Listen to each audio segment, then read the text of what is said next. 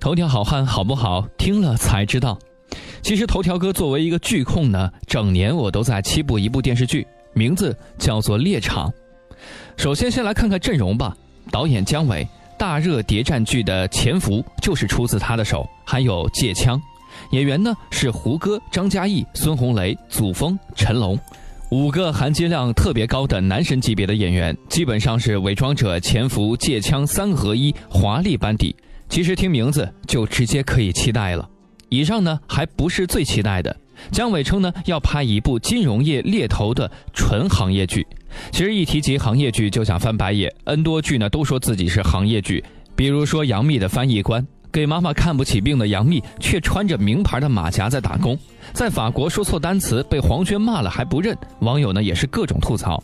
但《猎场》不是霸道总裁爱上我的玛丽苏剧情的行业剧，是一部真正关于商战、金钱、屌丝逆袭的男人戏。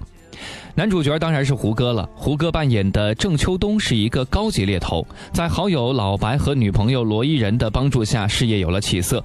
可是朋友的意外去世，让自己的事业一落千丈。如何重整事业？如何击退商界的对手？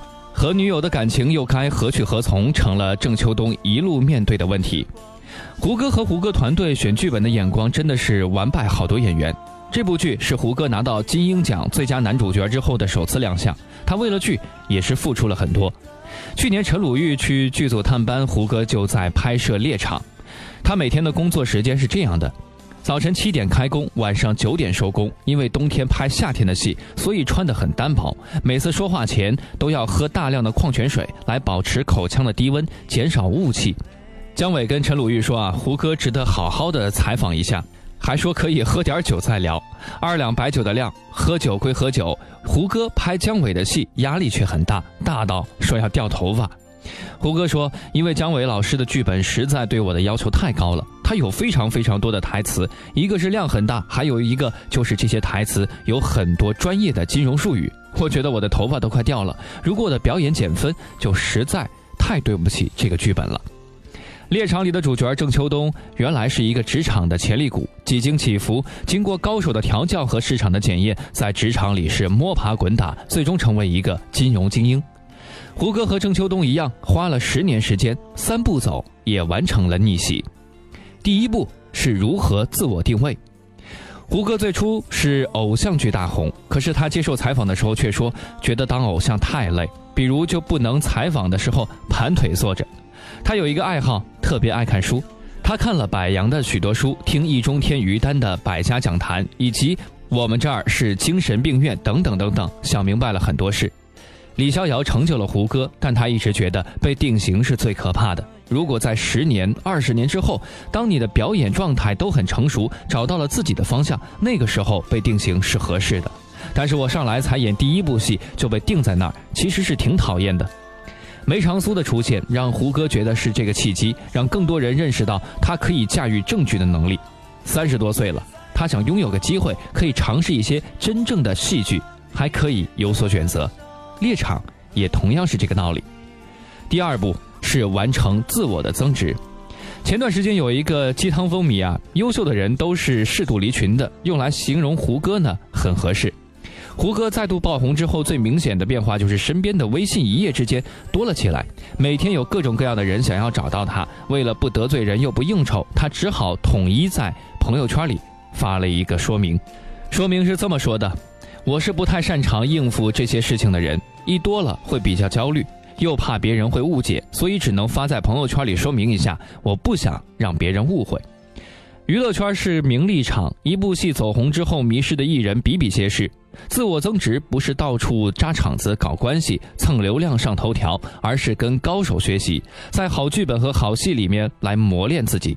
胡歌红了以后就是这么干的，拍猎场他就宾馆和剧组两点一线，这样的生活他之前也过了四年，所以四年时间他几乎是一部戏一个转型，把年代谍战、古装谋权、都市情感都尝试了一遍，步步都是收视奇迹。《伪装者》里冷酷机智的双面间谍明台，帮他洗掉了奶油小生的帽子；《琅琊榜》里玩转谋权的复仇者梅长苏，一个运筹帷幄但身体孱弱的王氏二代，让他成为了金鹰奖男主角。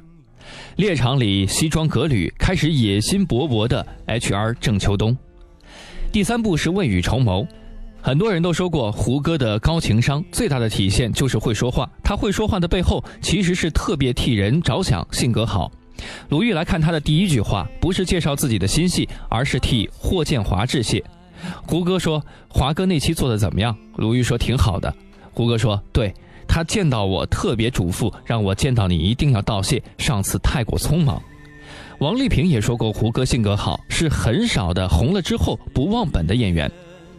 王丽萍说：“非常非常的尊重长辈，没有迟到等这些坏毛病。我们在草原关机的时候，他跟每一个工作人员，包括开车的司机，都敬了一杯酒。”电视剧《大好时光》里，胡歌有一段演出是穿着白裙子演梦露，震惊了网友。王丽萍说：“写这一幕戏是因为看到很多公司年会呢都有表演，当时想把这个元素融入进去，做点有趣的。当时就跟胡歌说：‘你觉得演这个有没有障碍？这个戏拍两条就过了。’当时我就觉得这个演员很了不起，他完全随着人物走。姜伟也特别喜欢跟他喝酒，他说：‘我最了解喝过酒之后的胡歌。’”大概因为这种性格吧，胡歌人缘超好，也给了自己带来很多的运气。想从偶像剧转到正剧时候，张黎就找了过来；想拍古装剧的时候，《琅琊榜》就找上来了。表面看是运气，其实他往往能够发现别人看不到的前景，提前占一个坑，懂得选择，集中精力只做擅长的事。胡歌评价自己，大概因为妈妈从小挫折教育，所以喜欢审视自己，不断进步。积累多年，关键时刻做对选择是多么的重要。比如推掉了《琅琊榜二》，选择了猎场。艺人是一个高风险的行业，分分钟会不断的有鲜肉把你拍死在沙滩上。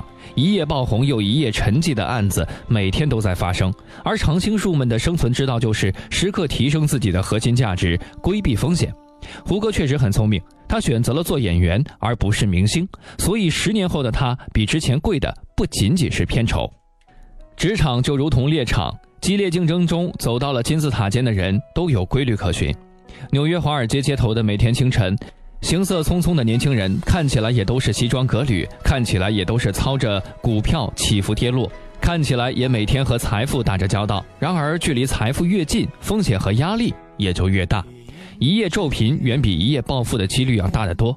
胡歌在电视剧《猎场》里面的表现具体如何呢？就让我们一起期待这部剧吧。其实今天的标题是“十年之后的胡歌为什么比十年之前的胡歌片酬要涨了二十倍”。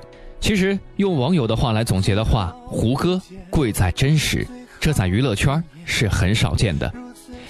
好了，以上就是本期节目的全部内容。想要了解更多内容，可以关注我们的公众微信账号“男朋友 FM Boys FM”。我们下期节目再见。就步步沦陷。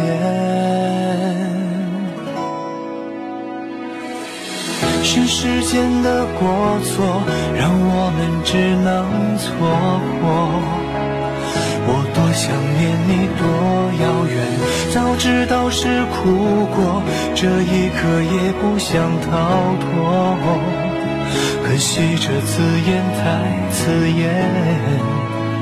两个世界之后，只好情深缘浅。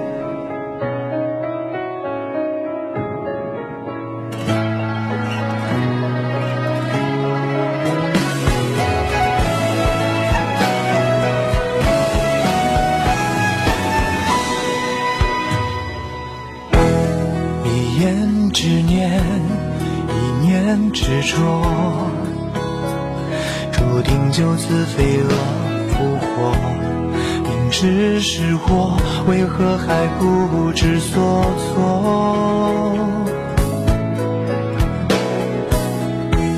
最好不见，最好不念，如此才可不与你相恋。多一步的擦肩。线是时间的过错，让我们只能错过。我多想念你，多遥远。早知道是苦果，这一刻也不想逃脱。可惜这字眼太刺眼，两个世界之后。是时间的过错，我们只能错过。我有多么想念，你有多遥远。早知道结局是不能抗拒的错，停留在这一刻，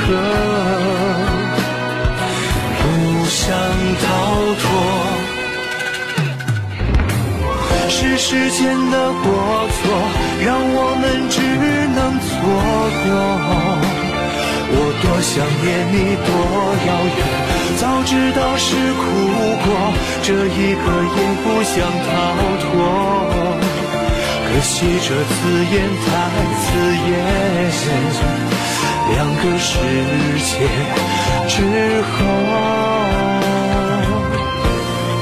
只好。